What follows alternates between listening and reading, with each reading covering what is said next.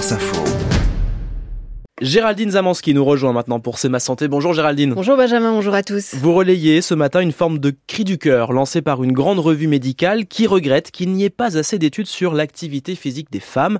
Ce manque de recherche est particulièrement criant pour les femmes qui approchent et traversent la ménopause. Absolument. Déjà, les auteurs de cette alerte dans le British Journal of Sports Medicine ont montré que moins de 10% des recherches consacrées au sport et à l'activité physique s'intéressent uniquement aux femmes.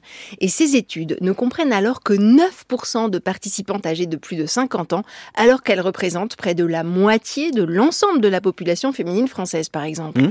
Les quatre signataires britanniques et américaines de cet éditorial appellent donc la communauté scientifique à se mobiliser d'urgence. J'imagine qu'il ne s'agit pas seulement d'une question de parité statistique. Et vous avez raison, c'est en fait une question urgente car cruciale pour la santé des femmes confrontées à la ménopause. Le docteur Brigitte Letombe, gynécologue spécialisée dans leur prise en charge, m'a expliqué combien l'activité physique peut en réduire l'impact négatif, car l'arrêt du fonctionnement des ovaires fait chuter la production d'œstrogènes, mmh. et au-delà de la fertilité, ces hormones agissent au niveau des os, de la peau, du cerveau, du cœur, impossible de tout citer, avec pour principaux risques la fragilisation osseuse, la fameuse ostéoporose, des problèmes cardiaques, une fonte musculaire, des douleurs articulaires, un sommeil perturbé ou encore un trouble dépressif. Et l'activité physique pourrait donc permettre de lutter contre ces nombreuses menaces. Tout à fait. La marche, par exemple, est bénéfique pour les os, car l'impact avec le sol stimule leur régénération, mais aussi pour le cœur, surtout si le rythme est soutenu, les muscles, bien sûr, et les articulations, sans oublier une efficacité contre la dépression, comme toutes les activités physiques.